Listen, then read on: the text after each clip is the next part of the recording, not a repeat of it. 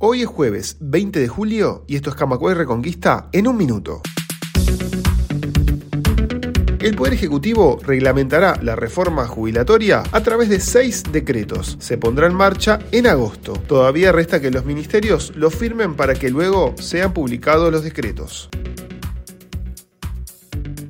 Autoridades del BROW propusieron crear un fideicomiso como solución a los deudores en UR. Los deudores son aproximadamente 20.000 personas que tomaron créditos para la construcción de viviendas y que entienden fueron perjudicados debido a la variable de ajuste de la UR se realiza paro de transporte de cooperativas este jueves tras la agresión a un trabajador. Para el sindicato, la agresión fue una más de tantas que se vienen dando cada vez con más frecuencia y agresividad. Más información, radiocamacua.uy.